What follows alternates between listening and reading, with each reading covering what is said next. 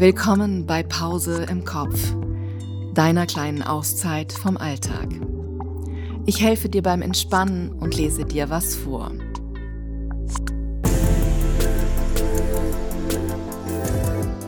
Heute das Selbstexperiment.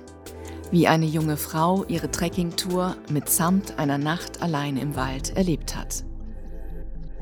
Erschienen in der Mainpost. Autorin Anna Kirschner.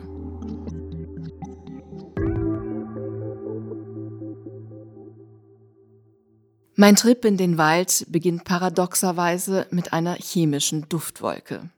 Auf einem Wanderparkplatz stehe ich am Freitagnachmittag neben dem Auto und schmiere meine Haut mit Sonnencreme ein. Dann kommt die Chemiekeule. Anti-Mückenspray, flächendeckend.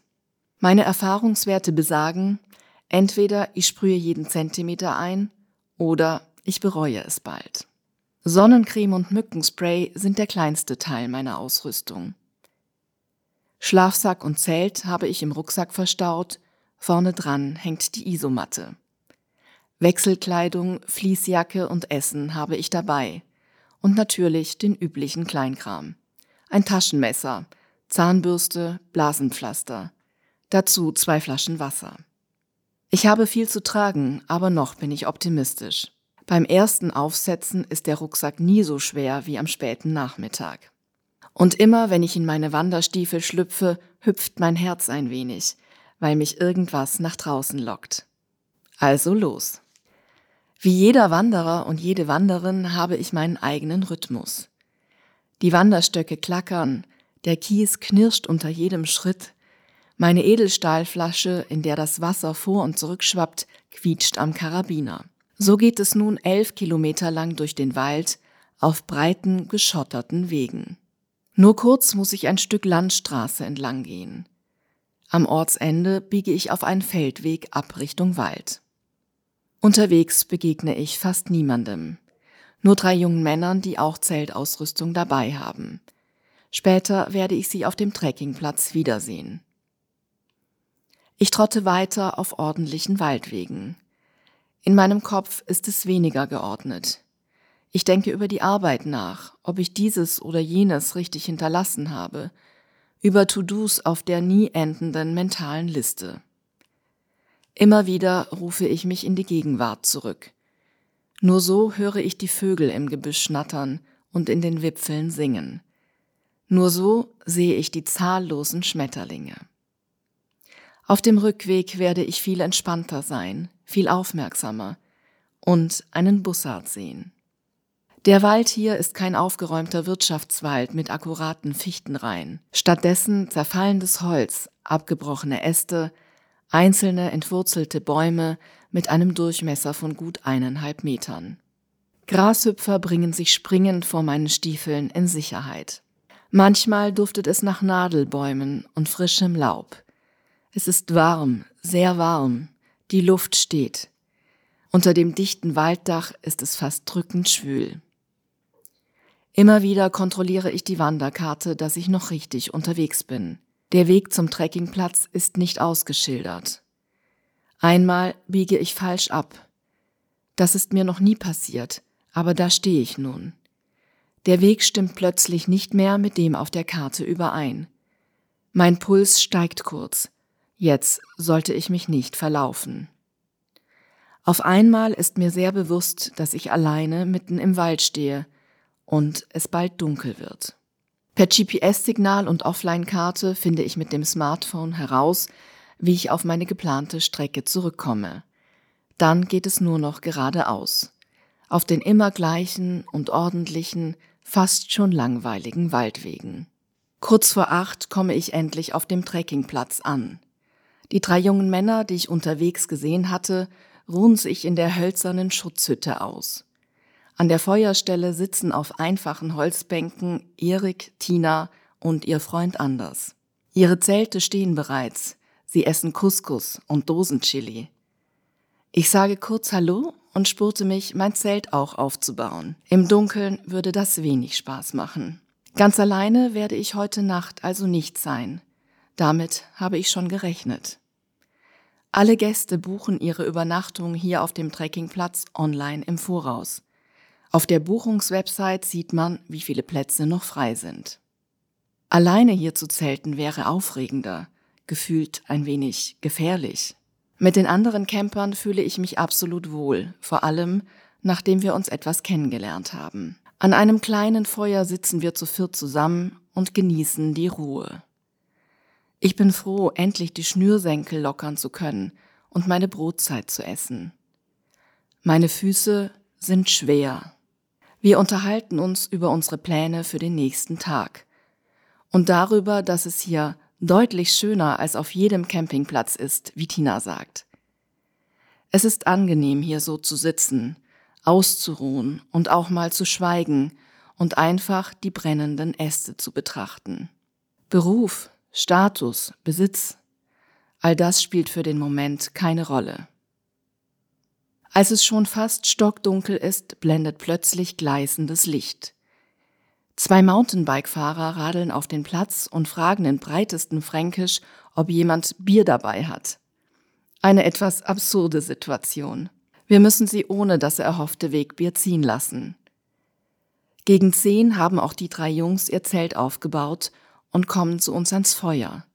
Nick, Rico und Daniel fangen an zu essen, ihr Gaskocher faucht unter dem Topf mit Gnocchi und Pilzrahmsoße. Ab halb elf leeren sich die Plätze um die Feuerstelle langsam. Meine Stirnlampe leuchtet mir den Weg zum Zelt. Ich klettere in den Schlafsack. Die Außenplane schlage ich zurück, damit frische Luft durchs Mückennetz hineinkommt. Es ist immer noch ziemlich warm. Es dauert lange, bis ich wirklich zur Ruhe komme. Ich höre das Kochgeschirr der Jungs scheppern, Stimmen vom Lagerfeuer, Plastikflaschen knacken laut. Hin und wieder rauscht ein Flugzeug irgendwo weit über mir. Irgendwann liegen alle still in ihren Zelten. Um den Platz herum zirpen Grillen und Grashüpfer. Ich nicke ein. Ein lauter Vogelschrei reißt mich wieder aus dem Schlaf.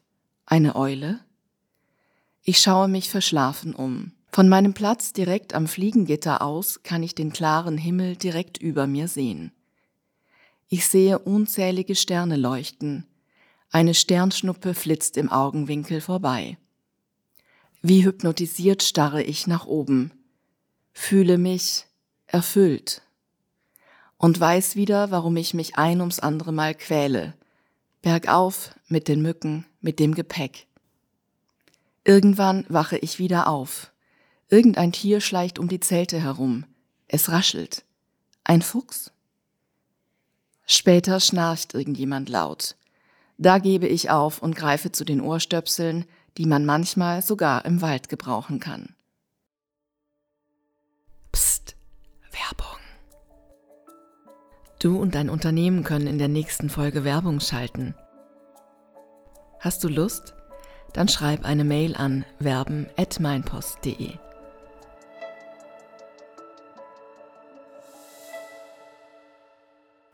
Gegen acht bin ich plötzlich hellwach. Der Wind bläst kräftig durch die Bäume über mir. Ich muss aufs Klo.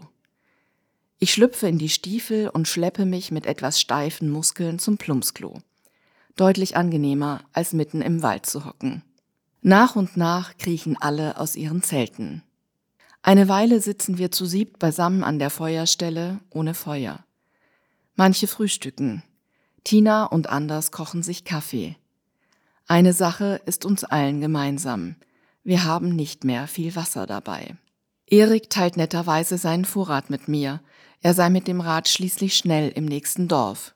Die anderen planen ihre Route so, dass sie bald durch eine Ortschaft kommen. Ich will auf dem Rückweg in einem kleinen Ort nach Trinkwasser fragen. Wir ziehen alle weiter, denn man darf nur eine Nacht auf dem Trekkingplatz bleiben. Die Zeltwiesen sind nur zum Schlafen da und nicht für den Aufenthalt gedacht. Erik bricht als erster wieder auf. Er ist mit dem Fahrrad und wenig Gepäck aus Erlangen gekommen, fährt nun wieder zurück und will noch ein paar Steigungen und Abfahrten mitnehmen. Nacheinander starten das Pärchen und die Dreiergruppe. Sie werden sich am Abend auf einem anderen Trekkingplatz wiedersehen. Ich mache mich auf den Rückweg. Ein letzter Blick zurück. Außer den Zeltabdrücken hinterlassen wir keine sichtbaren Spuren. Wie die Autorin zu der Geschichte kam. In anderen Ländern habe ich schon mitten im Wald gezeltet und mir die Möglichkeit auch in Deutschland gewünscht. Umso mehr freut es mich, dass es hierzulande mittlerweile zahlreiche Trekkingplätze gibt. Wenn ich allein unterwegs bin, werde ich oft gefragt, ob ich Angst habe. Alleine im Wald zu zelten bereitet mir oft einen ziemlichen Nervenkitzel. Bisher war ich aber jedes Mal irgendwann so müde, dass ich beschloss, einfach keine Angst mehr zu haben und lieber zu schlafen. Das Gefühl von Autarkie, wenn ich ein Wochenende aus den gewohnten Bahnen ausbreche und allein zurechtkomme, lockt mich immer wieder in den Wald. Ich werde die Trekkingplätze sicher wieder nutzen, dann vielleicht unter der Woche und ganz ohne Zeltnachbarn. Ich hoffe, du kannst nun entspannt zurück in deinen Alltag oder in den Schlaf finden. In der nächsten Folge hörst du, wie und wo Alpakas leben. Ich freue mich auf dich. Bis bald.